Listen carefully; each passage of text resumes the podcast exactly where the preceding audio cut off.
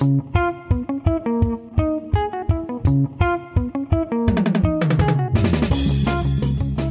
und herzlich willkommen bei Petterjoule, dem Podcast der österreichischen Energieagentur. Nachdem wir die letzten fünf Folgen dem erneuerbaren Ausbaupaket gewidmet haben, gehen wir heute ein anderes Thema an. Unserem Leitmotiv Wir liefern Antworten für die klimaneutrale Zukunft bleiben wir aber treu. Es geht um eine der größten Herausforderungen, die dieser große Umbau in Richtung Klimaneutralität 2040 zu bieten hat. Die Transformation der Stahlerzeugung. Um der Klimaneutralität näher zu kommen, müssen Treibhausgasemissionen massiv reduziert werden. Überall. Die Stahlerzeugung ist dabei ein besonders großer Hebel. Unser Reporting im Rahmen des Pariser Klimaabkommens, der National Inventory Report, weist da genauere Zahlen aus. Im Durchschnitt der letzten fünf Jahre lag der Anteil der Eisen- und Stahlindustrie Österreichs bei mehr als 15 Prozent oder 12 Millionen Tonnen CO2-Äquivalenten. Nach dem Verkehrssektor ist die Eisen- und Stahlindustrie damit der gewichtigste Emittent Österreichs. Und genau darüber wollen wir heute sprechen. Leider nicht in der Stahlwelt in Linz und auch nicht im Werk in Donauwitz, äh, sondern Corona-bedingt jeder aus seinem eigenen Computer im virtuellen Aufnahmestudio. Bitte entschuldigen Sie also die heute im Vergleich etwas schlechtere Tonqualität. Sie wissen, äh, wieso das so ist. Mein Name ist Christoph Dollner-Gruber und ich bin gerade in einer Webkonferenz mit zwei Gästen verbunden. Der erste der beiden ist äh, Franz Keinersdorfer. Er ist Mitglied des Vorstands der Föstalpine und leitet dort die Metal Engineering Division. Lieber Herr Keinersdorfer, herzlich willkommen bei Peter Joule. Darf ich Sie bitten, dass Sie sich unseren Hörern und Hörerinnen ganz kurz vorstellen? Ja, grüß Gott. Vielen Dank äh, für die Möglichkeit, heute am Beta Joule teilzunehmen. Mein Name ist Franz Keinersdorfer. Ich äh, darf in der Vollstalpine eine Division leiten, die Division Metal Engineering. Bin ähm, Steirer, bin gelernter Metallurge und äh, mittlerweile seit 25 Jahren im Vollstalpine-Konzern und dort aus der Produktion kommen über einige unterschiedliche Aufgabenstellungen inklusive eines mehrjährigen Auslandsaufenthaltes fürs Unternehmen im, im, im Vorstand gelandet und freue mich also, diese Funktion seit mittlerweile fast zehn Jahren ausüben zu dürfen. Und ein großes Thema, das Sie bereits angeführt haben, vielleicht unser größtes Thema ist jetzt da, wie gestalten wir den Umstieg von einer kohlenstoffbasierten Stahlherstellung auf eine am Ende des Tages wasserstoffbasierte Stahlherstellung. Super, da haben Sie sich eine sehr, sehr spannende äh, Aufgabe ausgesucht. Herr Keinersdorfer, danke, dass Sie sich für uns Zeit nehmen. Äh, die Fragen stellt heute wieder Herbert Lechner, der stellvertretende äh, Geschäftsführer und wissenschaftliche Leiter der österreichischen Energieagentur. Lieber Herbert, herzlich willkommen auch an dich. Äh, bevor ich mich jetzt stumm schalte und dir das Gespräch überlasse, noch eine Frage an dich. Du beschäftigst dich jetzt schon länger mit äh, der Frage, wie die Stahlerzeugung klimaneutral funktionieren kann. Äh, was fasziniert dich daran? Ja, ursprünglich ist meine Faszination für die Stahlerzeugung nicht so hoch. Ich erinnere mich immer an meine Ausbildung, wo ich mit dem Eisenkohlenstoffdiagramm, ich muss fast sagen, gequält wurde das sagt vereinfacht, wie hängen die Eigenschaften des Stahls mit dem Kohlenstoffgehalt zusammen. Aber mittlerweile äh, nähere ich mich dem Thema anders, eben im Rahmen der österreichischen Energieagentur, klimaneutrale Zukunft Österreichs. Und hier ist natürlich die Stahlerzeugung der harte Brocken. Wenn man hier erfolgreich ist, aufgrund der Bedeutung im Energieverbrauch. Bei den Treibhausgasemissionen hat man natürlich sehr viel geschafft und umgekehrt, wenn wir es da nicht schaffen, dann geht es sich auch insgesamt sehr deutlich nicht aus. Also wirklich ein faszinierender Bereich, wo sehr rasch eigentlich wir Erfolge verzeichnen müssen. Ja, und wie wir diese Erfolge verzeichnen können, ich glaube, darum wird es auch gehen in der nächsten halben, dreiviertel Stunde. Ähm, Herbert, ich habe einen Kaffee und werde mich jetzt zurückziehen. Äh, überlass gerne dir das Gespräch. Äh, bitte leg los. Ja, danke Christoph. Herr Keinersdorfer, mein Kollege hat es schon angesprochen. Corona-bedingt findet eben das Meeting so statt und Corona ist auch eigentlich keine, keine Veranstaltung, keine Besprechung kommt ohne dieses Thema aus. Wir befinden uns eben in dieser Pandemie und äh, daher gleich auch meine Frage, Sie sind ja auch weltweit aufgestellt. Wie geht's Ihnen hier in Ihren Standorten mit, wenn Sie an das Thema äh, Covid denken? Also wir sind mit dem Thema Covid eigentlich von Beginn an ähm, ja betroffen gewesen, weil wir auch in China Unternehmen in der Division haben und äh, oder auch die Vollstabine in China. Ich glaube 28 Standorte haben wir mittlerweile in China und da ist ja Covid äh, hat Covid gewonnen und wir haben aber aus dem Durchlauf von Covid in China einiges gelernt und konnten daher rechtzeitig auch alle unsere anderen Standorte weltweit und natürlich auch in Europa und in Österreich darauf vorbereiten, uns rechtzeitig noch mit entsprechender Schutzmaterial, Schutzausrüstung für unsere Mitarbeiter ausstatten, haben dann sehr, sehr rigorose Regeln eingeführt und konnten eigentlich bis vor einigen Wochen de facto Covid aus den Unternehmen heraushalten, aber aufgrund der doch jetzt sehr intensivierten Infektionslage ähm, haben wir natürlich schon auch jetzt doch einige Fälle in den Unternehmen, aber wir können es nach wie vor eigentlich de facto vermeiden, dass sich äh, die Mitarbeiterinnen und Mitarbeiter im Unternehmen entsprechend infizieren. Aber wir haben halt den Eintrag aus den Familien heraus. Also produktionsmäßig läuft es einigermaßen. Aber natürlich ist immer auch die Frage, wie der Markt ausschaut der Absatz von Stahl, wie schaut's da aus? Wie, wie, wie sind da die Entwicklungen bisher? Also der, die, die letzten sechs Monate haben ungefähr so ausgesehen, dass wir in Europa mit äh, dem Eintreffen von Covid und dann mit dem Lockdown natürlich äh, stark betroffen waren, vor allem aus den Bereichen Automotive, äh, und aus den Bereichen Öl und Gas, Öl und Gas international, aber was, was die Standorte betrifft, in Österreich dafür produzieren, in Linz, in Donauwitz, in Kapfenberg. Und das hat sich dann über den Sommer hin gebessert.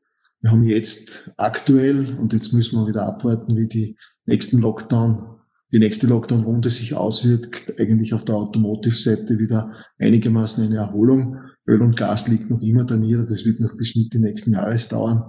Also wir haben unsere Auswirkungen, die sich auch in unseren Kennzahlen widerspiegeln, aber wir haben es so weit im Griff, dass wir da durchkommen werden. Ne? Also dieses oft schon zitierte Licht am Ende des Tunnels, das gibt's. Und wenn wir jetzt von diesen, von dieser aktuellen Situation so ein bisschen äh, weiter in die Zukunft schauen, dann äh, muss man feststellen, wird sicher Kreislaufwirtschaft ein größeres Stellenwert bekommen. Das heißt, Wiederverwertung von Stahl, Einsatz von Stahlschrott. Die Föstalpine ist heute, zumindest jetzt in Österreich, so wie wir es kennen, also ein Zeuger, der auf Primärstahl konzentriert ist, heißt, da greift man eben auf Eisenerz zurück. Der Erzberg ist ja auch nicht so weit von Ihnen weg. Wie wird es denn da ausschauen? Wird's da, sehen Sie da größere Änderungen? Die, die, die Bezeichnung Primärstahlhersteller ist insofern nicht ganz zutreffend, Herr Lechner, weil wir eigentlich aktuell bereits äh, bei der Produktion unserer Stelle, und das ist also in Linz und in Donauwitz so, wenn man mal von Kapfenberg als der ohne dies auf 100% Schrottbasis arbeitet, haben wir an dessen beiden sogenannten integrierten Standorten auch jetzt schon Schrottanteile von 20 bis 25 Prozent, die wir einsetzen. Das brauchen wir einfach, um im sogenannten Linz-Donowitz Blaststahlprozess äh, das von der Thermodynamik her entsprechend zu beherrschen. Äh, aber natürlich haben wir 75 Prozent Primäreinsatz äh, an Roheisen, der eben aus Eisenerz über den Hochofen gewonnen wird. Und hier haben wir eben die Notwendigkeit, nachdem dieser Hochofenprozess auf äh, Kohlebasis äh, basiert, dass wir eben Teile dieser und am Ende des Tages alles, äh, was hier auf Kohlenstoffbasis basiert, da entsprechend umstellen. Und dafür werden wir zum einen neue Verfahren von der Primärseite her benötigen, die wir auch bereits erforschen und eben vermehrt Schrott.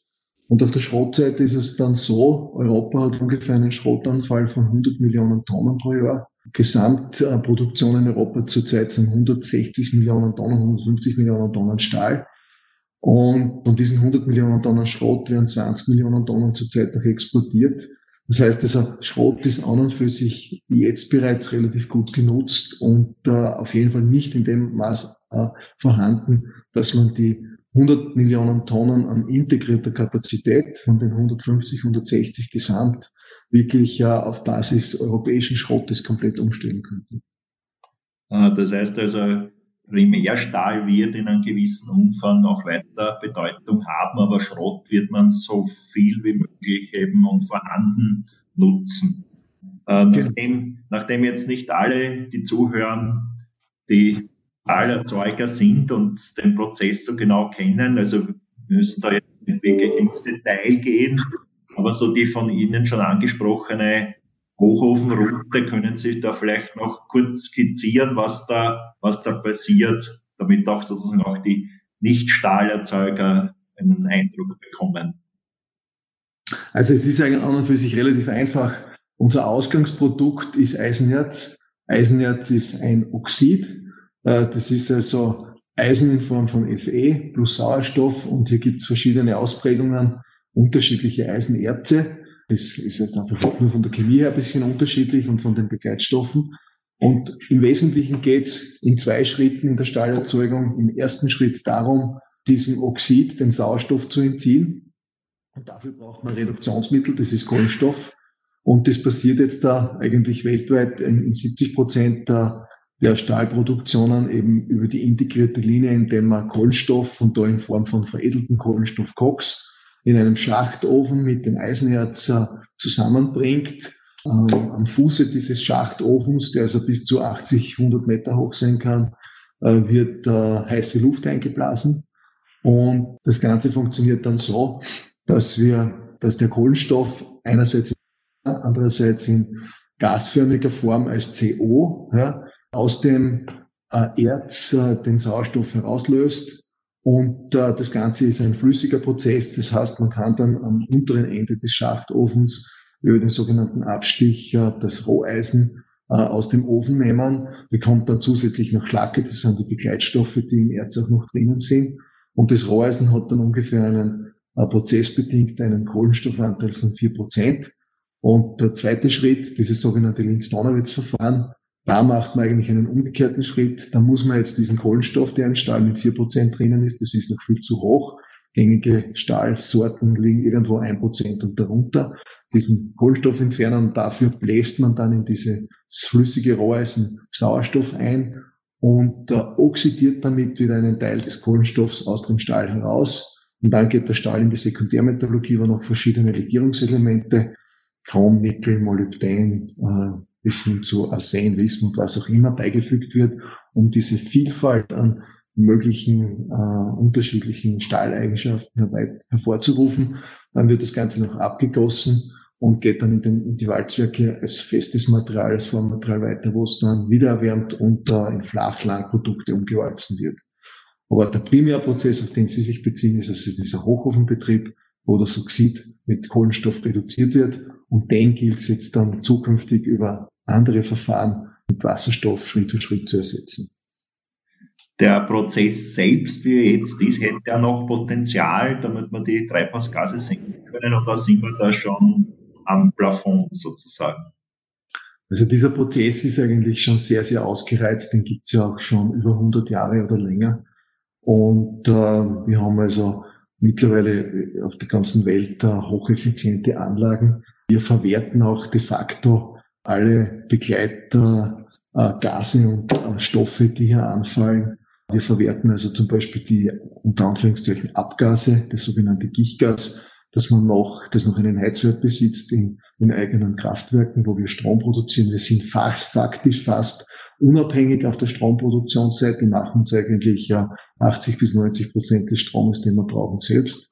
Und äh, dann fällt noch Schlacke an. Das ist aber perfekter Rohstoff für die Zementindustrie und wird de facto zu 100 Prozent von der Zementindustrie für die Zementindustrie verwendet. Und der Prozess für sich, ich glaube, es sind vielleicht noch ein paar Prozente, die man hier von der, vor allem von der CO2-Emissionsseite her vielleicht noch optimieren könnte. Aber das ist nur mit einem sehr hohen Aufwand.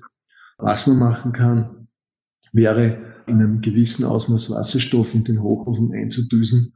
Aber auch damit könnte man die CO2-Emissionen maximal um, ich würde sagen, 15 bis 18 Prozent reduzieren. Aber dann würde man anstehen. Deswegen, wenn man es wirklich massiver und umfassender machen möchte, dann muss man neue Verfahren verwenden. Sie haben jetzt äh, beschrieben, wie der Prozess ist. Jetzt am Ende, Stahl ist nicht Stahl. Ich denke mal, die Föstalpine hat sich äh, ja spezialisiert. Gibt ja auch, da kommen wir vielleicht eh auch am Ende noch hin, äh, Produktionslinien, die eben nicht sehr hochwertig produzieren und äh, da muss man sich natürlich abgrenzen, am Markt zu bleiben. Was sind denn Ihre Spezialitäten auf der Produktseite? Also man, man kann äh, Stahl grundsätzlich in drei große Bereiche einteilen. Da gibt es dann dieses untere Stahlsegment, wo es im Wesentlichen um das Thema Baustahl geht. Ja. Dann haben wir ein Segment, äh, das wir als Kohlenstoffstahl bezeichnen. Das sind mittel- und hochwertige Stähle mit äh, Legierungsanteilen von eben anderen Metallen bis in der Größenordnung von 5, 6, maximal 7 Prozent. Und darüber hinaus gibt es sogenannte Edelstähle. Und dieser Betonstahl wird eigentlich weltweit fast ausschließlich über die Elektrostahlroute hergestellt. Der mittel- bis äh, hochqualitative Stahl, den wir produzieren, über die integrierte Linie, teilweise über Elektrohilfbogenofen und der Edelstahl eigentlich ausschließlich über die Elektrostahlroute. Und wir sind auch hier in diesem mittleren Bereich eigentlich im Premium-Segment tätig und produzieren unter anderem, um Ihnen zwei wesentliche Beispiele zu geben, also zum Beispiel hochfeste Bleche für die Automobilindustrie.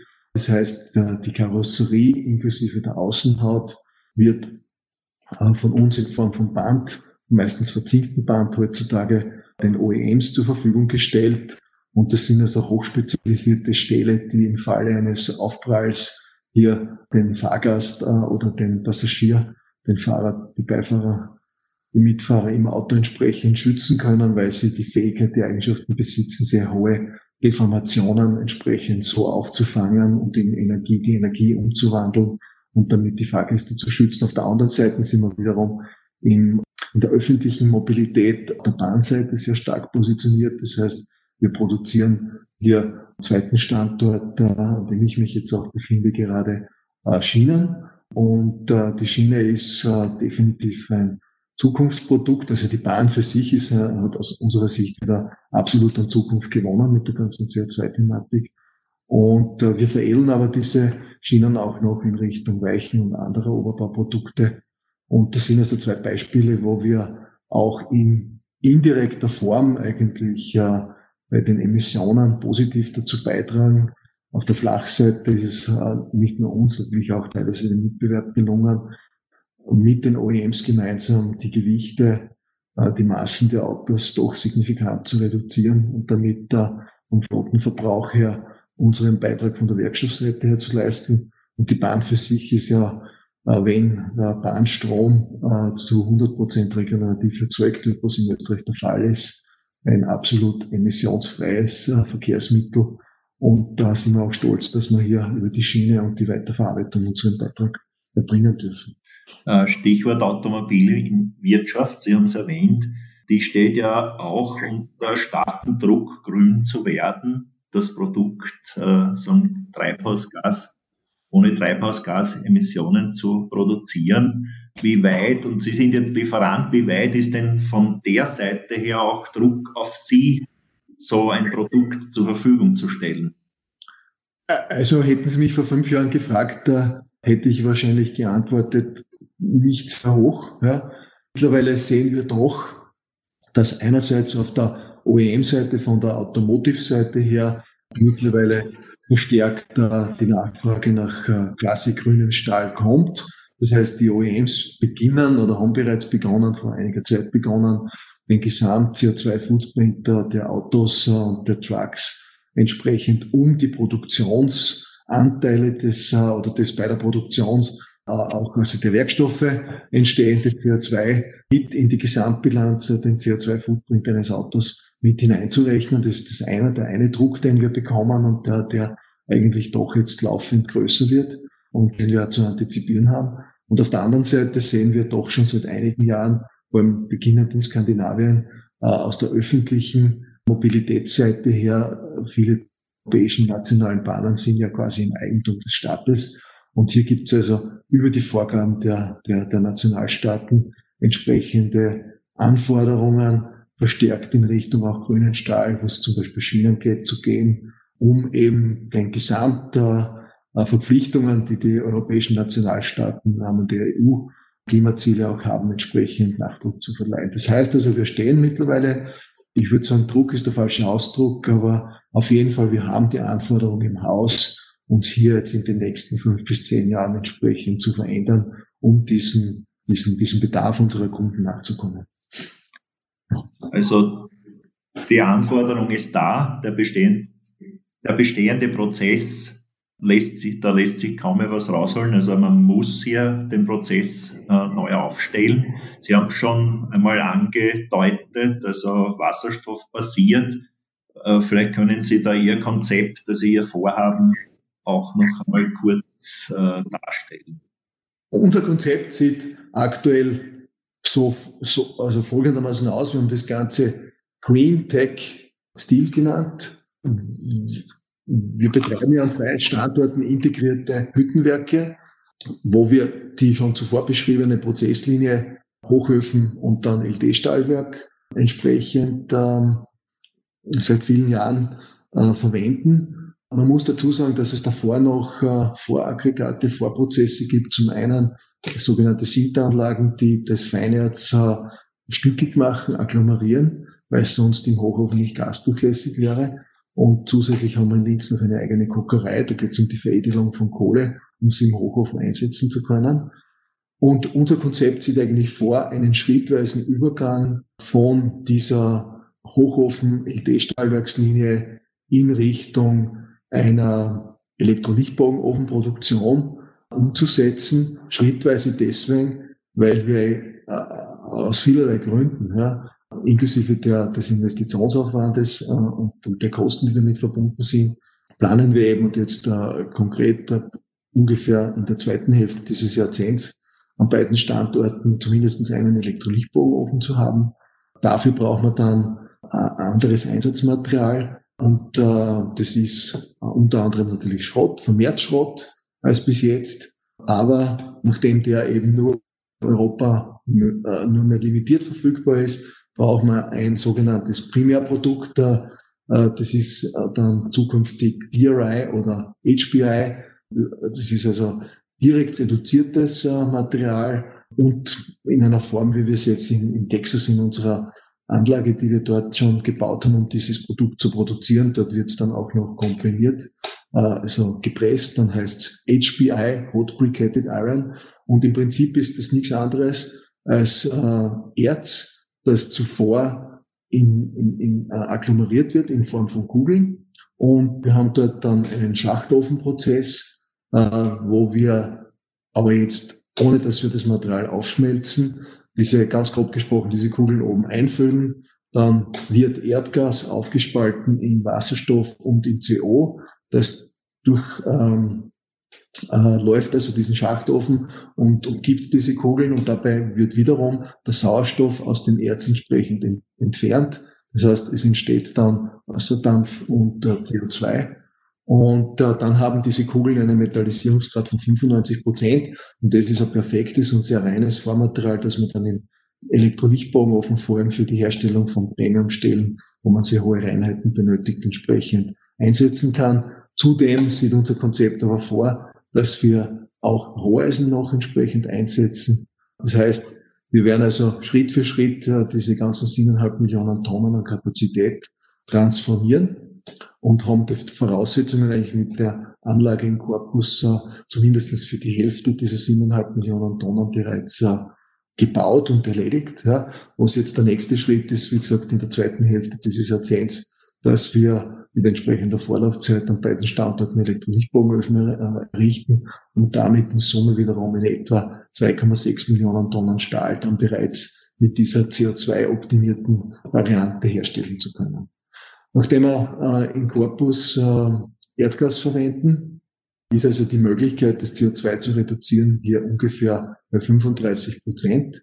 Äh, mit dem Schrottanteil kommen wir da noch äh, vielleicht ein bisschen weiter runter, so dass man also mit Ende 2030 äh, ungefähr die Hälfte der aktuellen Stahlproduktion dann auf diese mal schon wesentlich optimiertere, CO2-optimiertere Prozessroute umgestellt haben sollten. Und wie schätzen Sie da, dass Sie mit Ihren wie liegen Sie da gegenüber Ihren Mitbewerbern? Also sind ja die schwedische Stahlindustrie Büssen, die zwar seit andere Probleme hat, aber Salzgitter, die denken alle auch in diese Richtung. Wie, wie liegen Sie da im, nennen Sie jetzt im, im Dekarbonisierungsrennen? Also wir haben ja sogar ein, ein wirkliches Rennen, äh, nachdem alle äh, inklusive uns selbst, äh, dieser von Ihnen genannten Stahlhersteller, sich jetzt Ende Oktober bei der Kommission darum bemüht haben und einen Antrag eingereicht haben, um über den ETS-Fonds entsprechende Unterstützung bei dieser Umstellung zu bekommen. Wissen wir also über unsere Mitbewerber recht gut Bescheid. Und äh, wir können also schon sagen, dass wir, was also die, die Wahrscheinlichkeit äh, und, und äh, den Umfang der, der, der CO2-Reduktion, was das betrifft, dass wir hier den Konkurrenten eigentlich ja, der, oder den Mitbewerbern doch einiges voraussehen, weil wir eben in diese Anlage in Corpus Christi schon vor vier, fünf Jahren investiert haben und damit äh, über bis zu zwei Millionen Tonnen dieses äh, Rohstoffes oder dieses äh, 95 Prozent metallisierten Rohstoffes verfügen und das hat also kein anderer der Mitbewerber. Die sehen das zwar in ihren Konzepten jetzt vor, ja, aber die müssen das zuerst einmal genehmigt bekommen, die müssen das finanziert bekommen, die müssen das einmal bauen. So eine Anlage zu errichten dauert also mindestens zwei bis drei Jahre. Parallel dazu muss der eine oder andere noch Elektrolichtbogenöfen errichten. Das müssen wir natürlich auch. Aber äh, wir haben also äh, auch in unserem Antrag schon deutlich darauf hingewiesen, dass es sich hier nicht um eine Art Versuchsprozessanlage handelt, sondern dass wir ganz konkret in der Kombination Corpus Christi und Texas mit den Elektrolytbogenöfen in Österreich in der Lage sein werden, Ende 2030 ja, äh, bis zu 2,6 Millionen Tonnen direkt über diese Route an CO2 einzusparen und über weitere Maßnahmen an den Hochöfen äh, noch einmal ungefähr eine Million Tonnen, also über dreieinhalb Millionen Tonnen an CO2 reduzieren können. Und dem gegenüber stehen also ähnliche Vorhaben der Konkurrenz, aber ohne diese Vorleistung über diese bereits erfolgte Investition in diese DAI-HPE-Anlage in Corpus Christi. Gut, dann werden wir, dann müssen wir sehr optimistisch sein, dort zum Zug zu kommen. Wenn das in diese Richtung äh, läuft, dann ist natürlich auch die Energiefrage ein Thema. Wir haben uns das einmal durchgerechnet. In der Endversion würde man ja über 400.000 Tonnen Wasserstoff verbrauchen. In Relation dazu, derzeit verbrauchen wir ungefähr 140.000 Tonnen, aber eben keinen grünen, sondern aus Erdgas äh, erzeugt. Und wenn man bedenkt, dass man natürlich dafür vorher auch grünen Strom braucht, wenn man das abschätzt, da würde man für den gesamten Prozess eben auch so in Richtung 27, 28 Terawattstunden zusätzlichen Ökostrombedarf kommen. Das ist, was wir jetzt brauchen oder planen, bis zum Jahr 2030 auszubauen. Das würde man auch für die Föst dann sozusagen noch einmal brauchen. Und das ist jetzt, glaube ich, sehr gut. Sie sind auch für die langfristige Energieversorgung verantwortlich im Vorstand. Wie kann sich das ausgehen? Gibt es da Pläne schon, wie man die Energieversorgung hier abdecken kann? Also Sie haben äh, dieser, in dieser äh, Rechnung eigentlich das wirklich auf den Punkt gebracht. Äh, wir können also jetzt nicht davon ausgehen, dass wir in 2030 im Prinzip auf einer wasserstoffbasierten Stahlproduktion äh, uns bereits äh, ähm, oder uns bereits mit einer wasserstoffbasierten Stahlproduktion befassen, sondern wie bereits geschildert, läuft also das Werk in Texas in der Vorproduktion dieses DRIs auf Erdgasbasis. Wir haben dort entsprechende Projekte am Laufen, um das sukzessive äh, auch in Kooperation mit Universitäten und mit Energieherstellern in den USA, um das äh, äh, Schritt für Schritt durch Wasserstoff zu ersetzen. Aber selbst äh, in den USA wird das noch viele Jahre dauern. Und speziell was Europa betrifft, um auf Ihre Zahlen zu kommen, die, die Wahrscheinlichkeit, dass es in Europa bis 2030 ausreichende Wasserstoffmengen aus Europa heraus zur Verfügung stehen, um eben zum Beispiel die integrierte Stahlproduktion auch uns zu transformieren, sind also sehr, sehr gering. Sie haben auch eine Zahl genannt, 28 Terawattstunden. Das ist in etwa das, was über das ERG jetzt da zur hundertprozentigen regenerativen Stromherstellung in Österreich noch hinzukommen muss. Aber wo wir hier schon Möglichkeiten sehen, sind, dass Berechnungen auf der anderen Seite auch darstellen, dass bei diesen 27 Terawattstunden möglicherweise bis zu 8, 9 Terawattstunden an Strom anfallen könnten, der möglicherweise gar nicht produziert wird, weil es zu Überstromzeiten oder in Zeiten, wo Überschuss äh, vorhanden ist, äh, anfällt. Und das wäre eigentlich ein Ziel von uns, äh, auf das zugreifen zu können und zumindest diese 7, 8 Terawattstunden entsprechend über Elektrolysen in Wasserstoff umzuwandeln und, und diesen Wasserstoff dann entweder in den Hochöfen oder möglicherweise dann äh, nach 2030 auch in eine vor Ort, in, also in Linz oder Donauwitz befindliche DAI-Anlage entsprechend zur, äh, Erd, zum Erdgasersatz äh, ein, einzusetzen. Alles, was wir da wirklich an, an diesen gesamten Mengen, die Sie genannt haben, diesen 400.000 Tonnen dann benötigen, wird möglicherweise auch nicht gänzlich aus Europa kommen können in dem Zeitraum zwischen 2030 und 2050, sondern eben vielleicht über Tankschiffe, so wie jetzt äh, LNG weltweit äh, transportiert und dann wieder gasifiziert und, und an verschiedensten Orten eingesetzt wird, wird es dann ab 2030, 35 Wasserstoff geben, den man kaufen kann am Weltmarkt. Und äh, äh, es wird dann Schritt für Schritt auch in Europa Wasserstoffpipelines geben müssen und auch geben. Und, und, und das ist eigentlich dann das zweite Potenzial, auf das wir dann vielleicht mittel- und langfristig auch zugreifen möchten und auch werden.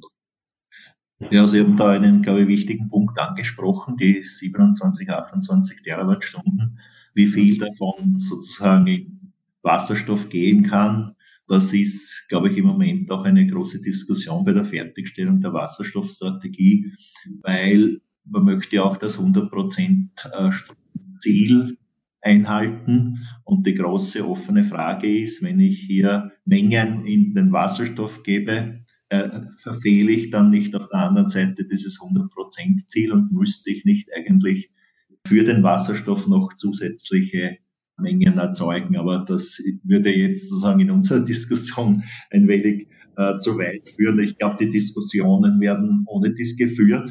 Aber was, glaube ich, auch äh, aus Ihrem Statement rausgekommen ist, auch wenn Sie jetzt, sage ich jetzt wiederum, ohne viele Pilotanlagen auch in der Phase sozusagen gleich den Sprung ins kalte Wasser einer doch äh, Anlage setzen, wird es wahrscheinlich trotzdem noch Forschung, Entwicklung brauchen, äh, Rahmenbedingungen, außer eben den Strom, was den, den, die zusätzlichen Mengen, was wären denn da für Sie noch so die wesentlichen Punkte, die passieren müssten, also forschungsmäßig von den Rahmenbedingungen her? Vielleicht nur einige aus Zeit, vielleicht die Ihnen am meisten am Herzen liegen. Also die, diese Technologieroute, die ich Ihnen zuvor beschrieben habe, über die Direktreduktion, jetzt einmal Erdgas möglicherweise zukünftig auf Wasserstoffbasis oder teilweise auf Wasserstoffbasis, plus dann die Elektrolychtbogenofen, der Elektrolychtbogenofen stellt im Prinzip eine State-of-the-Art-Technologie-Route dar, die, die Sie heute am Markt kaufen können. Haben wir gemacht. Ja.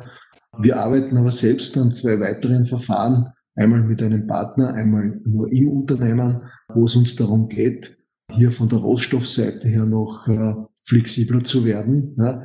Und, und das sind eigentlich dann auch die zwei großen Schwerpunkte oder die Schwerpunktthemen äh, von der Forschungsseite, um die es geht. Zum einen ist es äh, die Produktion, die effiziente und möglichst kostengünstige Produktion von Wasserstoff.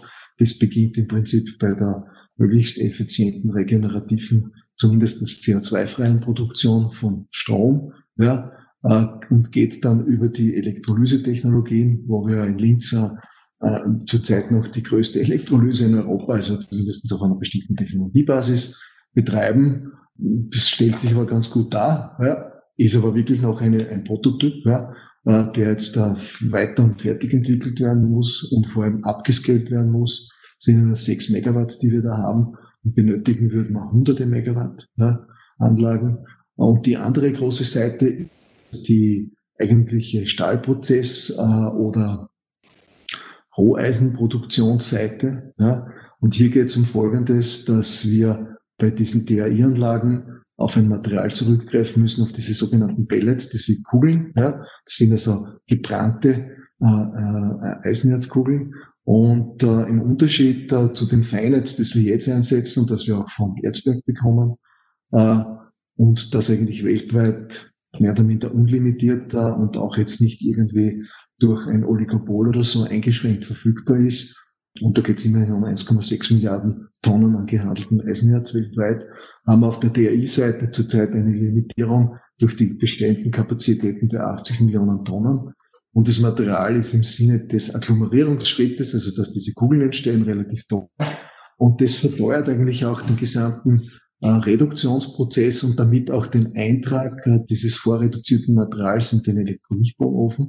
Und hier arbeiten wir an zwei neuen Verfahren, um von dieser Agglomerierung wegzukommen und bei Verfahren, bei zwei neuen Verfahren direkt, und zwar wasserstoffbasierten Verfahren, direkt Feinerz äh, einsetzen zu können, um hier diesen, diese Kostendifferenz zwischen den Pellets und dem Feinerz herauszunehmen. Das ist beträchtlich. Also das ist uns auch was uns nach wie vor Sorgen bereitet, neben den Wasserstoffkosten. Ja. Und wenn es gelingt, diese beiden Themen in den nächsten 10 bis 15 Jahren zu lösen, dann sind wir wirklich einen Schritt weiter. Wir würden auf der einen Seite massiv äh, weniger Anlageninvestitionen benötigen, wenn uns es gelingt, diese beiden oder eine dieser beiden Technologien fertig zu entwickeln und hoffen und erwarten eigentlich, dass auch der Wasserstoff äh, in, in 15 Jahren ungefähr äh, zu einem äh, wesentlich günstigeren Preis verfügbar sein wird. Ja? Und dann matcht sich das Ganze, dass man ab diesem Zeitpunkt dann wirklich äh, äh, voll auf äh, wasserstoffbasierte Stahlproduktion, wo immer noch der Elektrolytbaumofen als finales Aggregat dann eine Rolle spielt. Deswegen sind die Investitionen nicht stranded, sondern quasi ein erster Schritt. Ja. Aber das, was davor ist, das müssen wir noch entsprechend entwickeln, upscalen und dann hätten wir wieder so ein Verfahren entwickelt, wie es uns äh, einmal vor vielen Jahren beim LD-Verfahren gelungen ist. Eine, ein Thema, das auch immer wieder kommt, ist, wir in Europa schauen ja sehr auf die Reduktion der Treibhausgase.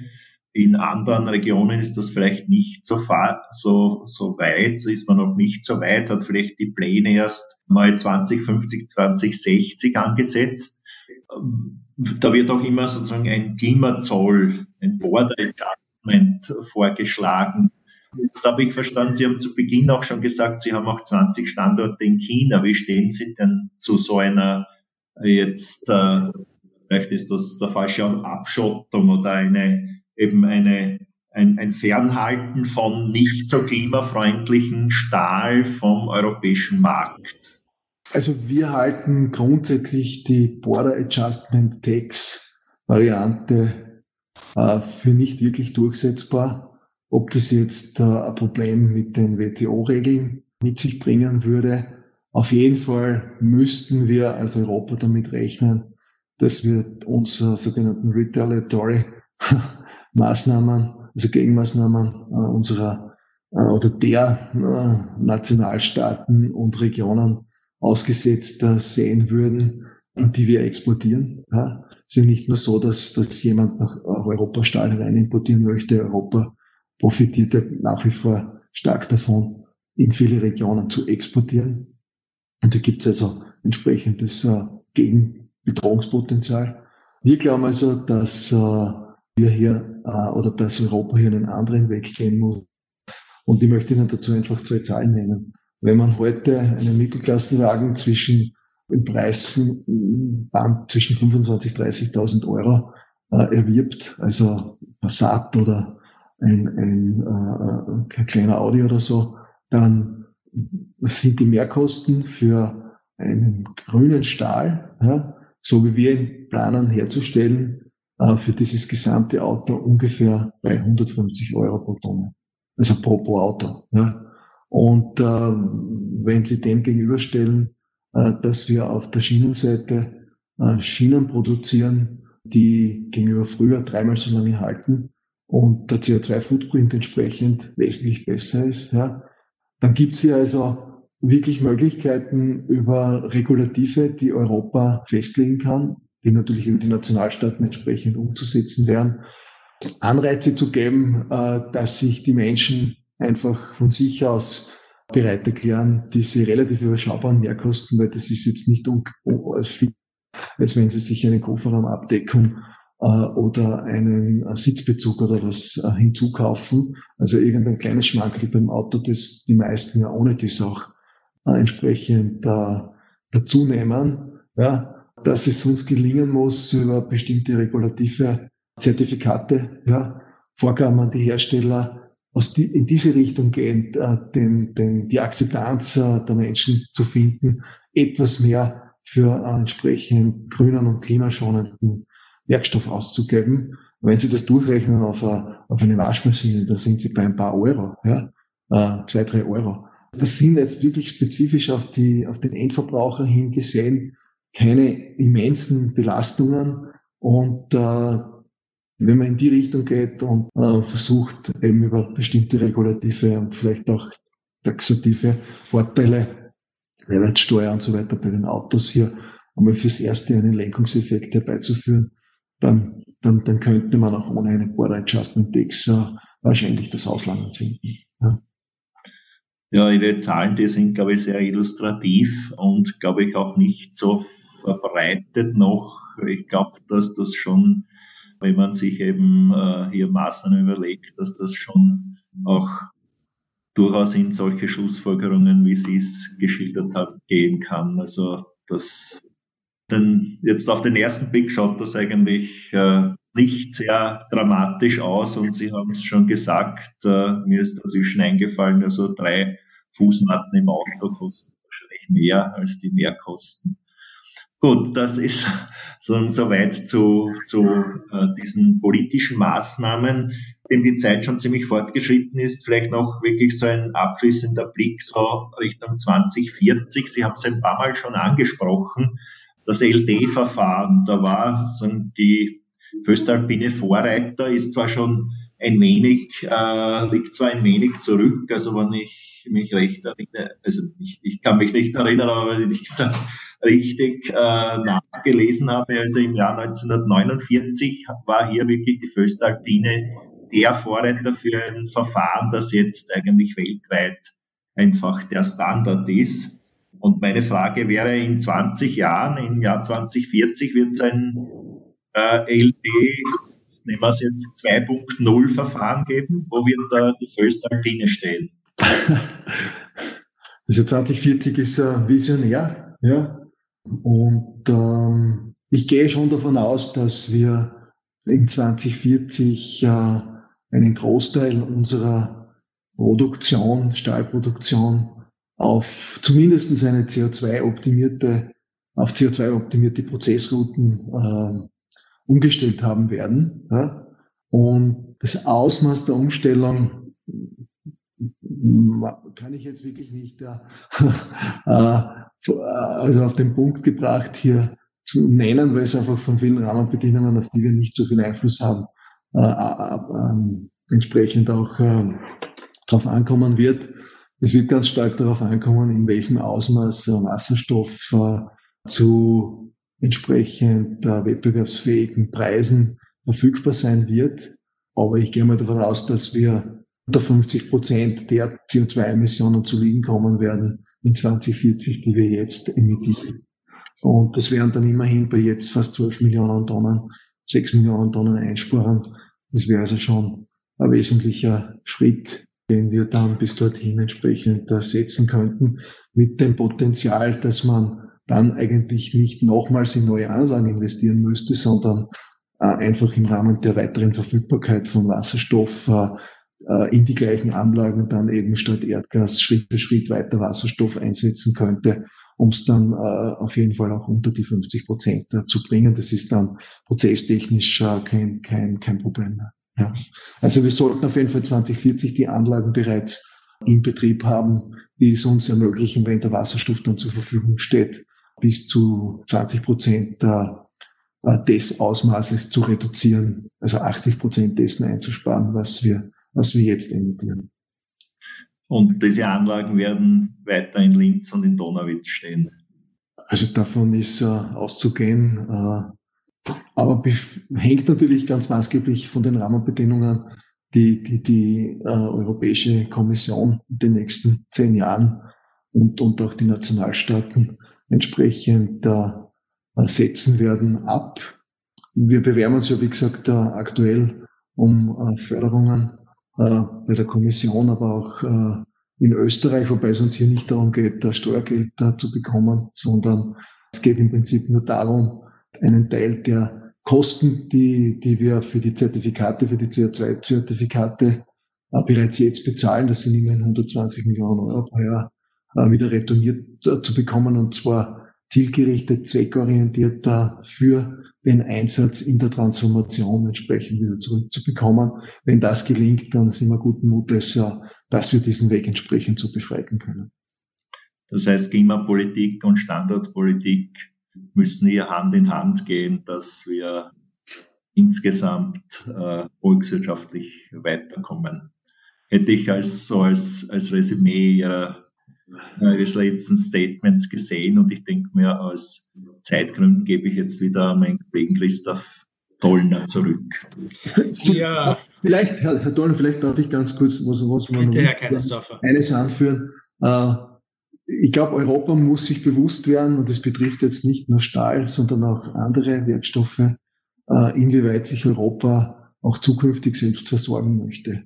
Und äh, wie wir jetzt in der Pandemie sehen, ist also die Abhängigkeit von wesentlichen Rohstoffen, Werkstoffen äh, problematisch, extrem problematisch. Und beim Werkstoff Stahl ist es noch insofern problematischer, dass Europa doch in vielen Teilen seiner Industrien, seiner weiterverarbeitenden Industrien mit diesem Werkstoff arbeitet. Und stellen Sie sich vor, dass wir in Europa keine Stahlproduktion mehr hätten und wir den Stahl aus China beziehen, die aber gleichzeitig dann ganz wesentliche Konkurrenten schon sein werden, was also Anlagen, Maschinen, Equipment äh, bis hin zu Autos äh, betrifft, äh, bei denen Stahl eine ganz wesentliche Rolle spielt, sich hier langfristig in die Hände eines wesentlichen Mitkonkurrenten zu begeben, äh, macht also strategisch äh, und volkswirtschaftlich wirklich keinen Sinn. Deswegen würde ich noch von meiner Seite abschließend das Plädoyer, die Stahlindustrie äh, nicht aus Europa zu vertreiben, sondern sie durch gute politische Entscheidungen dabei zu unterstützen, diesen von uns durchaus auch gewollten Transformationsschritt setzen zu können. Ja, vielen Dank äh, für die Einschätzungen, Herr Keinersdorfer. Danke, Herbert, äh, für die Fragen. Äh, Sie haben es gesagt, ja, für mich ist diese Transformation der Stahlindustrie eine der spannendsten Fragen der nächsten Jahrzehnte eigentlich, weil sie an Komplexität kaum zu überbieten ist. Da geht es eben nicht nur um Energie, sondern auch um Geopolitik, Rohstoffpolitik, Resilienz, Lieferketten, Innovation und wirklich essentielle Fragen der europäischen Standardpolitik. Also wirklich ein Meisterstück der strategischen Unternehmensentwicklung. Ja, äh, alles Gute Ihnen dabei bei dieser riesen Herausforderung. Wir verlassen jedenfalls wieder den Themenbereich des klimaneutralen Stahls, des ähm, Green Tech Steels und kommen zu unserer nächsten Rubrik, dem Petterschul Fundstück.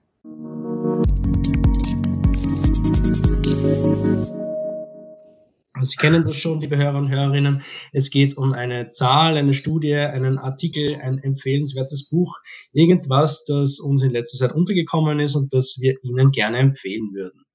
Herr Keinersdorfer, haben Sie uns äh, so ein Fundstück mitgebracht?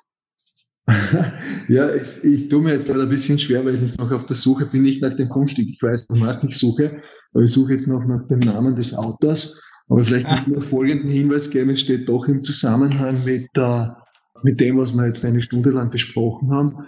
Es gibt einen famosen Cambridge-Professor, ja, und ich hoffe, er lebt noch, ja, äh, der hat bereits vor ungefähr zehn bis zwölf Jahren eine sehr, sehr umfassende Studie über ähm, die Werkstoffe Aluminium, aber vor allem Stahl getätigt, indem er sämtliche äh, Prozessketten von Erstellung der Werkstoffe bis hin zu deren Verarbeitung und deren Rezyklierung untersucht hat.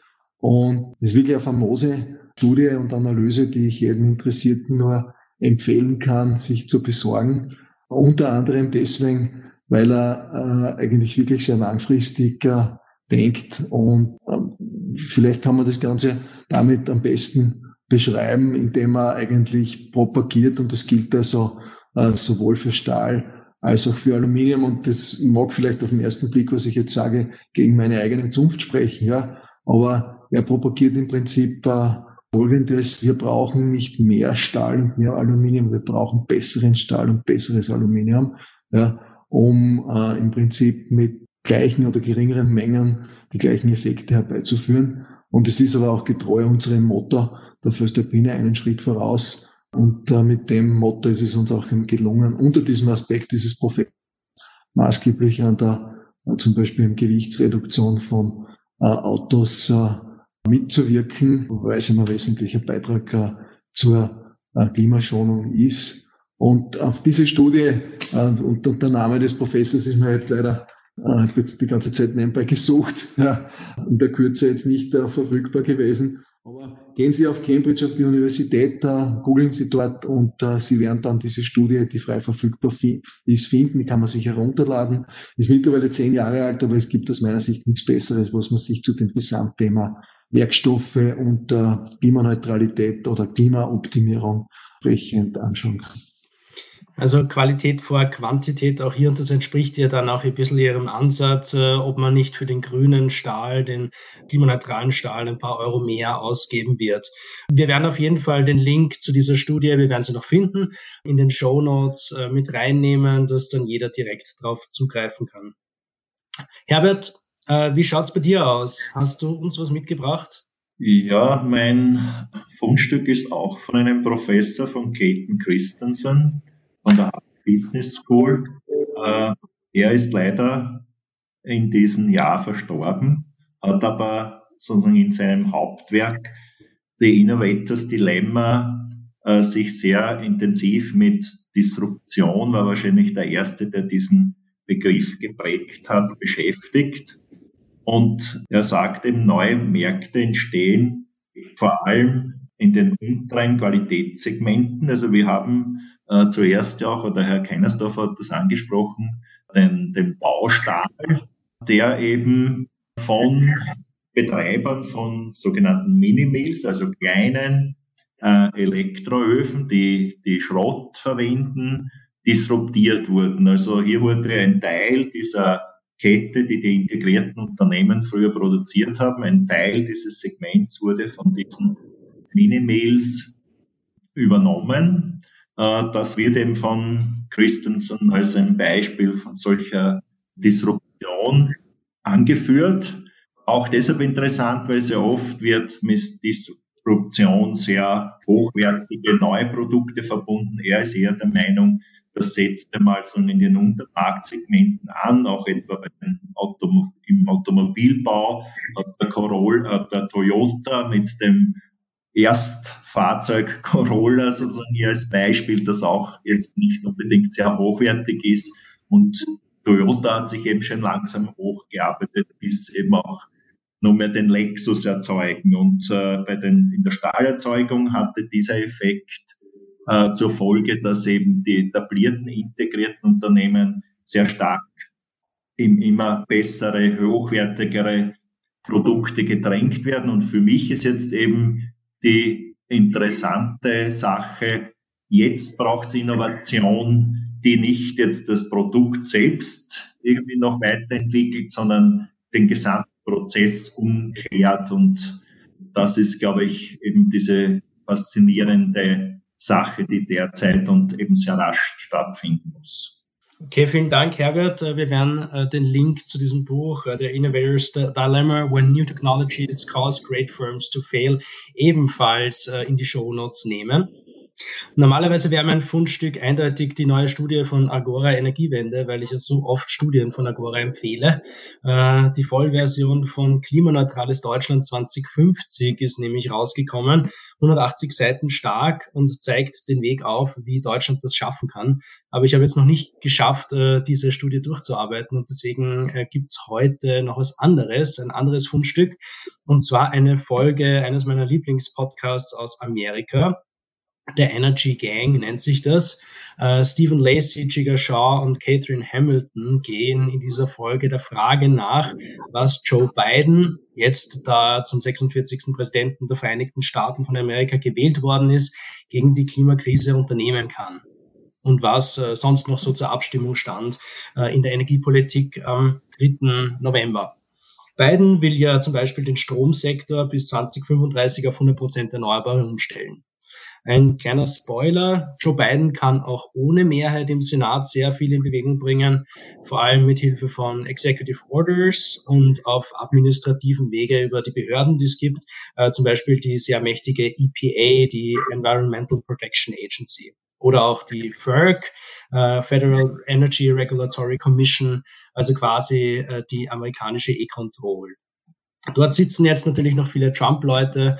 Ähm, dazu kommt, dass sich die beiden Administrationen auch erst einmal um die Reparatur von, äh, es ist gezählt worden, mehr als 125 Umwelt- und Klimapolicies, äh, meist aus der Obama-Ära, kümmern muss die Trump in den letzten vier Jahren ausgesetzt oder aufgeweicht hat. Den Link zur Folge von der Energy Gang gibt's äh, wie auch zu den Fundstücken meiner beiden Gäste, äh, Franz Keinersdorfer und äh, Herbert Lechner, wie immer auch in den Show Notes. Ja, das war's auch schon wieder mit der heutigen Folge. Ich bedanke mich recht herzlich bei äh, Franz Keinersdorfer und bei Herbert Lechner. Schön, dass Sie bei uns waren. Vielen Dank. Auf Wiederhören. Vielen Dank auch. Vielen Dank, vielen Dank für die Einblicke. Liebe Hörer und Hörerinnen, ich hoffe, Sie haben wieder was mitnehmen können, einen Eindruck davon bekommen, von diesen riesen Herausforderungen bekommen, die mit der Transformation der Stahlindustrie auf uns wartet. Sie können sich sicher sein, wir behalten dieses Thema im Auge, werden sicher noch des Öfteren darüber berichten. Bitte schicken Sie mir eine E-Mail oder schreiben Sie uns auf Twitter, wenn Sie gerne hätten, dass wir uns ein bestimmtes Thema in einer neuen Folge von Peter Schul genauer anschauen. Wir schauen uns das sehr gerne an und nehmen uns das sehr gerne zu Herzen. Diese Folge wurde produziert von Laura Franschek, Klaus Kreiger und Christoph Dollner-Gruber. Danke fürs Zuhören. Bis bald bei Peter Schul, dem Podcast der österreichischen Energieagentur.